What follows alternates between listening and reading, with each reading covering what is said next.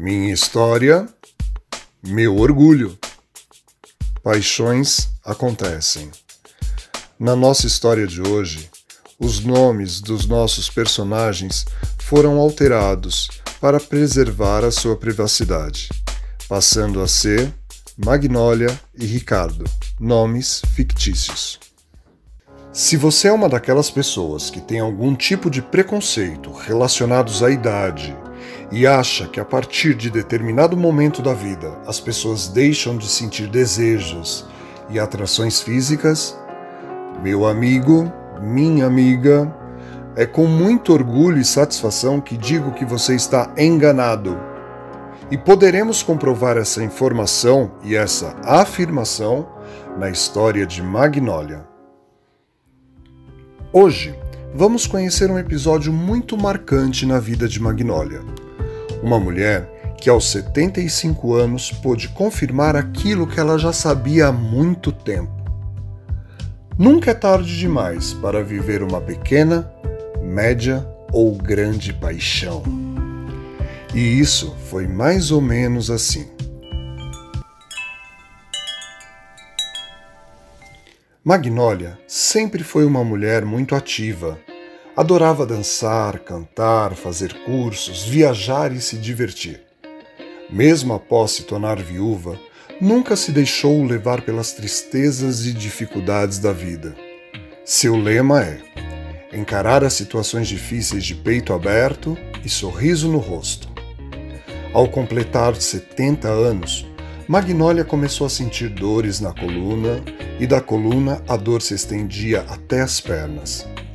Ela se apavorou, pensando em tudo o que deixaria de fazer caso as dores não fossem solucionadas. E mais do que depressa procurou os médicos. Por dois meses fez sessões de acupuntura, o que trouxe bastante alívio, mas não a cura. Começou então a fazer aulas de hidroginástica específica para as dores. Não melhorou, mas ela não desistiu e buscou outras alternativas.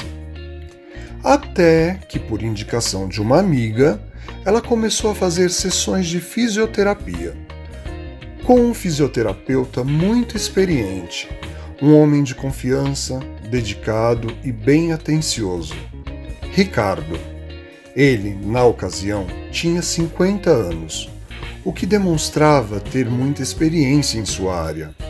Rapidamente, as sessões de fisioterapia começaram a surtir efeitos positivos e Magnólia sentia o alívio de suas dores. Após três meses de sessões, as dores nas costas desapareceram e Magnólia sentia que seus problemas haviam sido solucionados. E isso graças à dedicação e ao profissionalismo de Ricardo. Depois de um período de convivência, Magnólia e Ricardo tornaram-se amigos e falavam sobre tudo: assuntos do cotidiano, vida pessoal, trabalho, família, enfim. O papo sempre fluía de maneira muito agradável. Passadas dores fortes, começou então a surgir um, um sentimento diferente. Magnólia começou a sentir uma forte atração por Ricardo, e esse sentimento era recíproco. A maneira que os dois se olhavam já denotava que existia algo no ar, que já não era só amizade. Os olhares, os toques começaram a ser um pouco mais delicado sutil, tudo com muito cuidado. As dúvidas e os receios também surgiram nos pensamentos de Magnólia. E a diferença de idade? E o que as pessoas vão falar? Será que já passei da idade? Então, um belo dia diante de seu espelho, Magnólia se olhou e concluiu: Enquanto houver vida em meu corpo, eu tenho o direito e posso sentir o que eu quiser.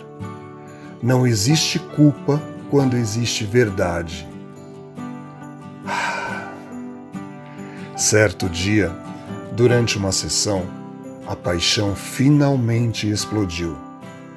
Magnólia e Ricardo se renderam àquele sentimento que há muito já tomava conta de seus corpos e pensamentos. A paixão se materializou. Bom, eles viveram essa história por quatro anos inesquecíveis, superando preconceitos e exercendo seus direitos de serem livres.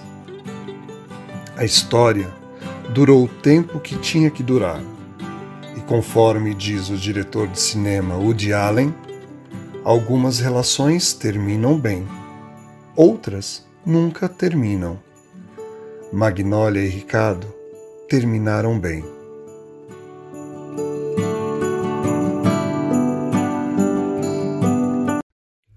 Minha história, meu orgulho.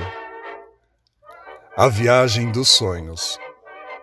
Hoje, nós vamos conhecer um episódio muito marcante na vida de Daisy Dotto, uma mulher de 81 anos que esbanja simpatia, bom humor, alegria e alto astral, encantando a todos por onde ela passa. Daisy sempre gostou muito de ouvir músicas, mas ela nunca se considerou uma menina de auditório ou uma mulher de auditório e ela não entendia muito bem quando alguém se dizia fã de um artista. Até que um dia isso mudou. Lá nos meados dos anos 90, Daisy estava na casa de uns amigos, quando um deles disse a ela que gostaria de apresentar um artista e que com certeza ela iria gostar de ver e ouvir. Ele ligou o videocassete de quatro cabeças, pegou a fita de VHS e colocou o filme para rodar. Era um VHS de um show, um concerto. Todos se sentaram na sala para assistir o VHS. Logo no início do show, Daisy já gostou do que estava ouvindo e vendo na televisão. Ela ali, sentada diante da TV, foi ficando cada vez mais encantada com a música com a orquestra, os figurinos, as luzes, mas principalmente com o astro principal daquela apresentação.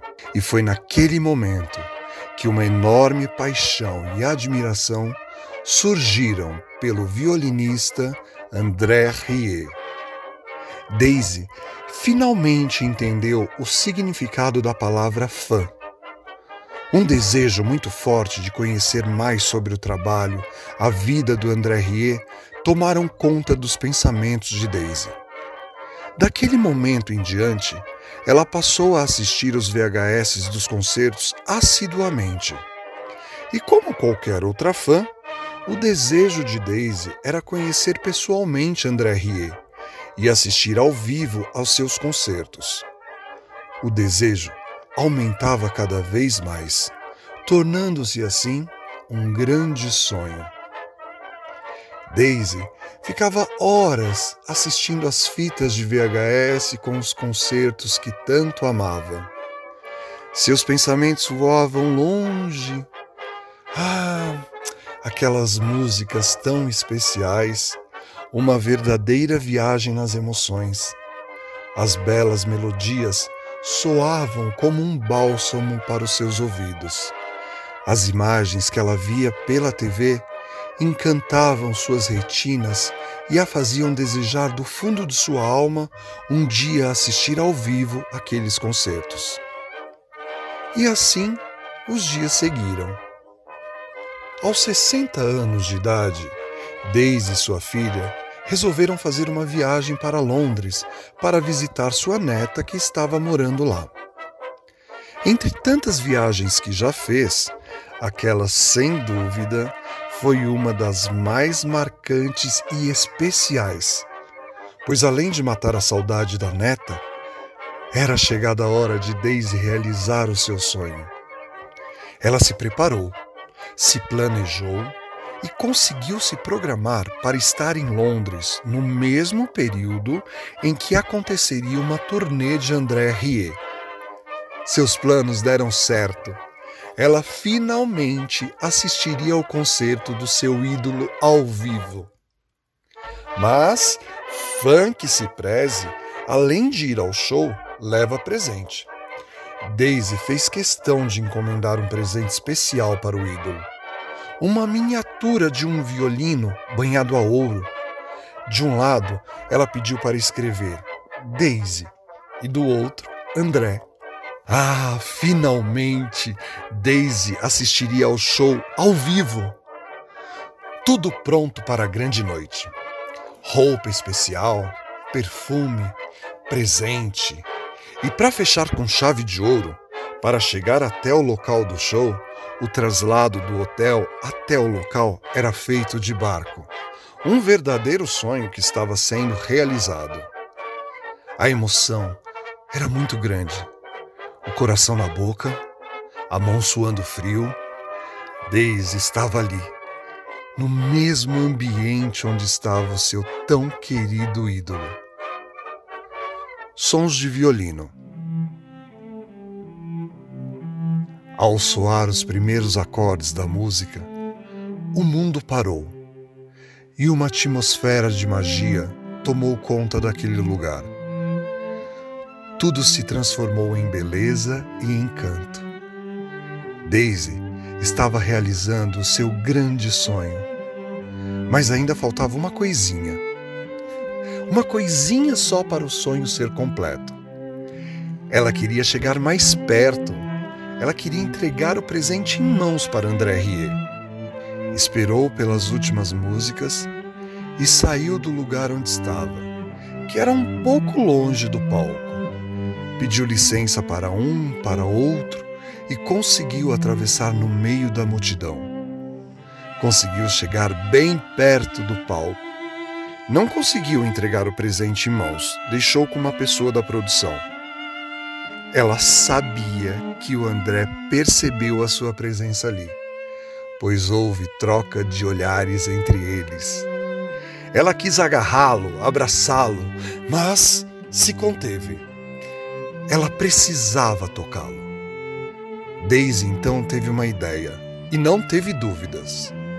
Ela esticou o braço até o palco e, num gesto suave, suas mãos tocaram os sapatos de André Rie.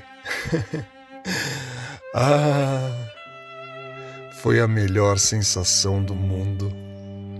O sonho estava completo. De lá para cá, a admiração e o respeito de Daisy pelo artista só aumentaram. As fitas de VHS foram substituídas por DVDs, mas aquele show jamais será esquecido e substituído. Viva a música!